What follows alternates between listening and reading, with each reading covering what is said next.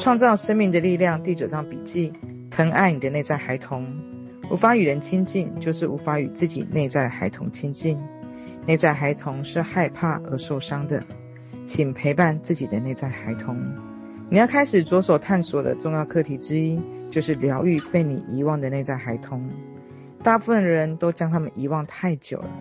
年纪多大其实无关紧要，每一个人都有一个内在孩童需要被爱、被接纳。你所经历的每个年龄阶段都储存在你自己之内，与你的意识回忆之中。在我们仍是孩子的时候，每当出了差错，我们就会倾向去相信自己是不对劲的。孩子发展出一个概念，就是当他们做正确的时候，父母或其他人就会爱他们。并且不会殴打他们、惩罚他们。所以，当孩子渴望得到某种东西却一无所获的时候，他们相信自己一定是不够好，或者是有缺陷。因此，年纪越长，我们已经拒绝了自己某个部分的自己。就在生命的此时此刻，我们需要将自己整合为一，接受我们所是的每一个部分，包括做了蠢事的部分，看起来可笑的部分。我们恐惧的部分、愚蠢与痴痴傻傻的部分、被羞辱的部分等等，这些都是属于我们的每一个部分。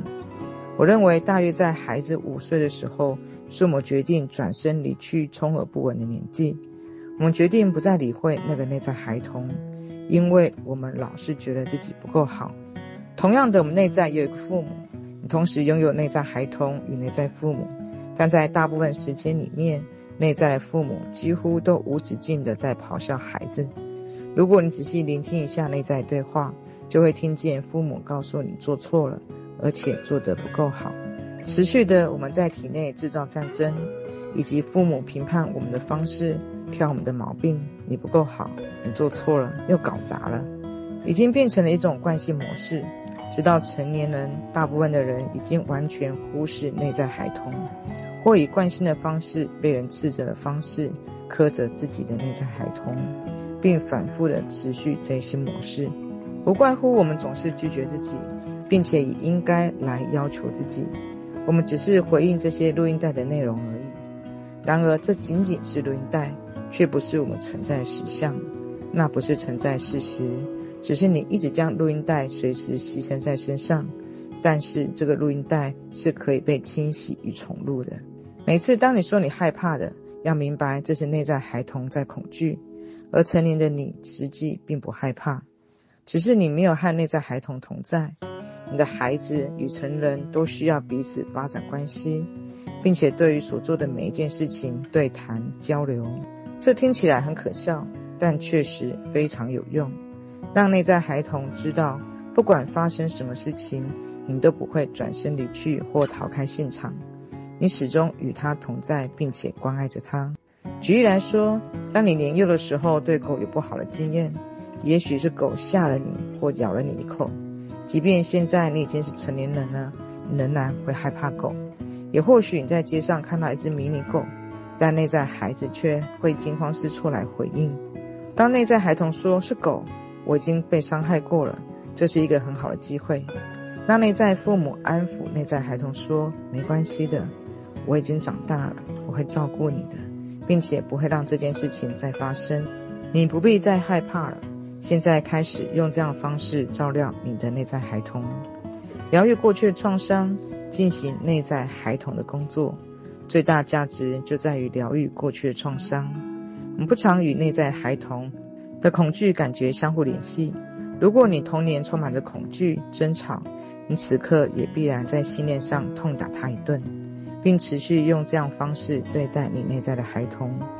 然而，内在孩童无处可去，你必须超越自己的父母的局限，并且与内在失落小孩再次连接，让他知道你在乎他。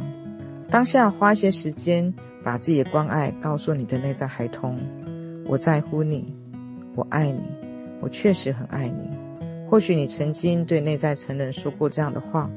那么开始也跟内在孩童对话吧，想象自己握着他的手，并且如影随形几天，然后看看你们能够拥有多愉快的相处经验。你需要自我某个部分来做沟通，哪些讯息是你想要听的？现在安静坐下来，闭上眼睛，并且开始和内在孩童对话。如果你这么多年来从来没有跟他好好谈一谈，你可能要花上好一段时间，直到他相信你真正愿意跟他谈一谈，用点耐心。我想跟你谈一谈，我想要见见你，我爱你。最终你能够联系上，并且看到、感觉与听到你的内在孩童。当首次与内在孩童对话时候，你可以用抱歉作为开始，告诉他自己因为这么多年来不曾与他对话，以及长期对他咆哮而感觉到抱歉。你愿意来弥补如此长久的分离？问问内在孩童，你该如何做才能够使他快乐？已经究竟是什么吓坏他了？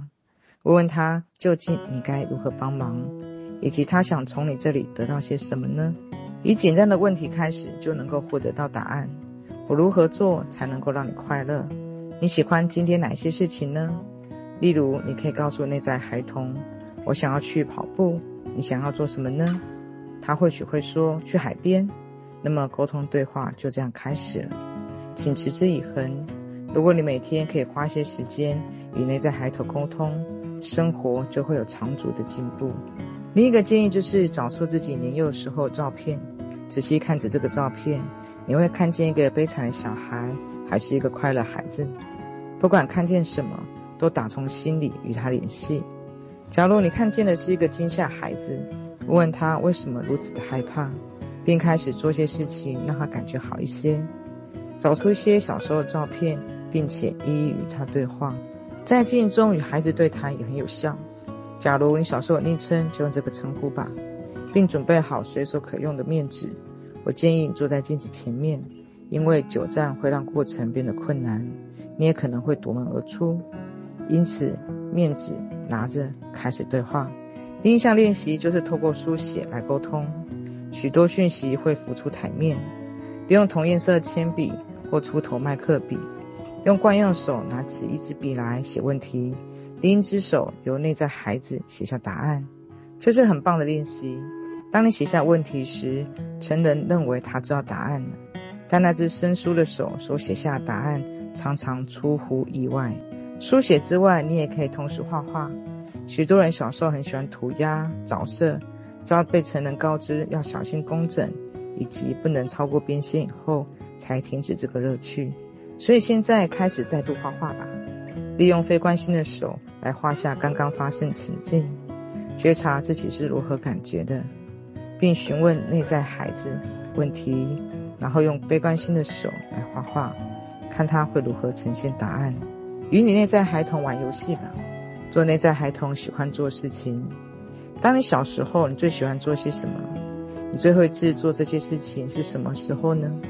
通常内在父母会禁止孩子嬉戏，因为成年人不屑如此。那么就利用时间好好玩乐吧，做一些年轻时会做的蠢事，例如在草堆上蹦蹦跳跳，或在喷水柱上跳跃、奔跑，看着其他孩子嬉戏，那会重现过去儿童时候游戏的记忆。假如你想要让生活更有意思，请让内在孩童连接起来，并与自发快乐的空间出发。我保证你的生活会开始更有乐趣。重写你的童年，你的童年时受欢迎吗？你的父母为你的出生高兴吗？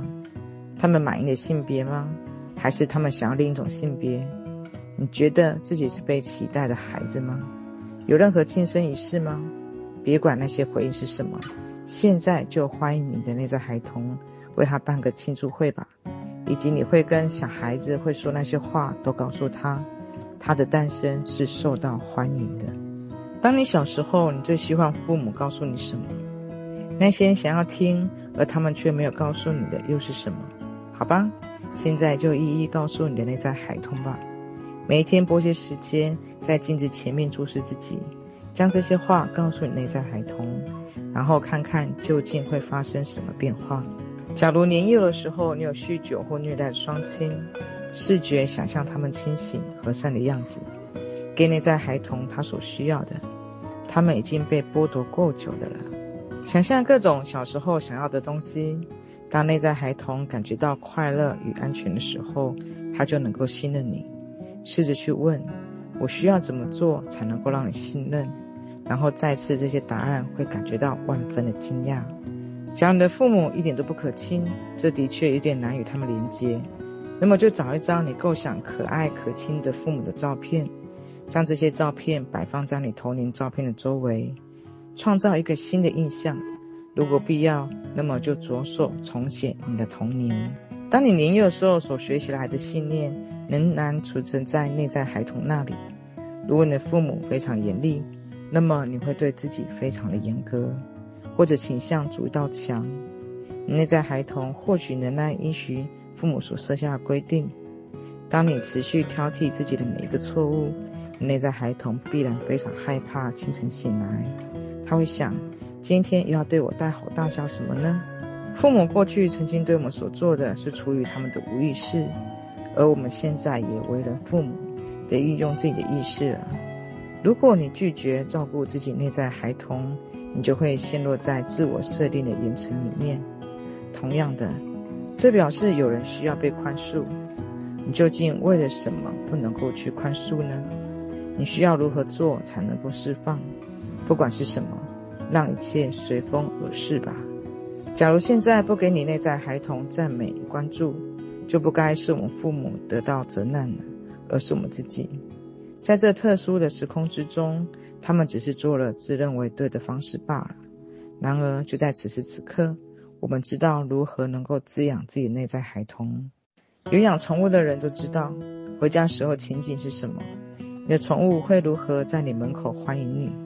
它不管你穿什么，你年纪多大，多少皱纹，赚了多少钱，宠物只在乎你在这里陪它，它无条件的爱你。同样的，请这样对待你的内在孩童，为自己存活至今，站在此地而感觉到兴奋，自己就是那个从此可以为自己作伴的人。除非你愿意爱自己内在孩童，否则很难让人去爱你。请无条件的接受自己，并放开胸怀。我发现静坐冥想能够让内在孩童感觉到安全，因为我是一个乱伦侥幸存在的孩子。我为内在孩童的小女孩发明一个美好的影像，我为她创造一个神仙教母，就像《仙女情缘》里面的善良女巫。因为这部电影最吸引我的内在孩童，我知道自己没有与自己内在孩童同住的时候，内在孩童就会与神仙教母在一起，并且是安全的。内在孩童住在高处的阁楼上，房子里面有两只大大的狗，没有人能够再伤害它。我让内在孩童感觉到绝对的安全。身为一个成人，我能够帮助他释放痛苦的经验。最近有一段时间，我经常恍神，甚至痛哭了两个小时。我了解是内在孩童感觉到伤痛与未受到保护。我必须告诉他，他并没有错或做错事，他只是回应曾经发生的事情。很快的，我也能够开始用正向宣言与静坐冥想。并知道有一份宇宙大能在支持我与关爱我，自此内在小女孩就不会感觉到害怕与孤独了。我本身非常喜欢泰迪熊。当你年幼的时候，泰迪熊通常是第一个朋友，它是一个知己，让你倾诉所有的难题与秘密。它不会打小报告，并且随时与你同在。现在就把泰迪熊从柜子里面拿出来，让内在孩童再度拥抱它。假如医院能够提供泰迪熊在每个床边，将是非常温馨的。当内在孩童感觉到孤单或半夜受到惊吓时候，就有个泰迪熊可以抱在怀里，进行内在整合。关系应该是美好的，婚姻亦然。但事实上，他们都只是短暂的。然而，你与自己的关系是永无止境的。记得你的内在也有个年轻孩子，欢迎内在的青春期少年吧。与青少年工作，如同与内在孩童一般。问自己，那些你青少年时期想要解决的问题呢？借由询问上各数的问题，帮他度过混乱、惊慌的过程，以及青春期前后的敏感时刻，让这些阶段顺遂，并学习以爱内在孩童的方式疼爱你内在的青少年，直到去爱、接纳内在失落孩子之后，我们才可能去关爱、接受彼此。内在孩童失落时候年纪多大？三岁、四岁、五岁，通常不会超过五岁。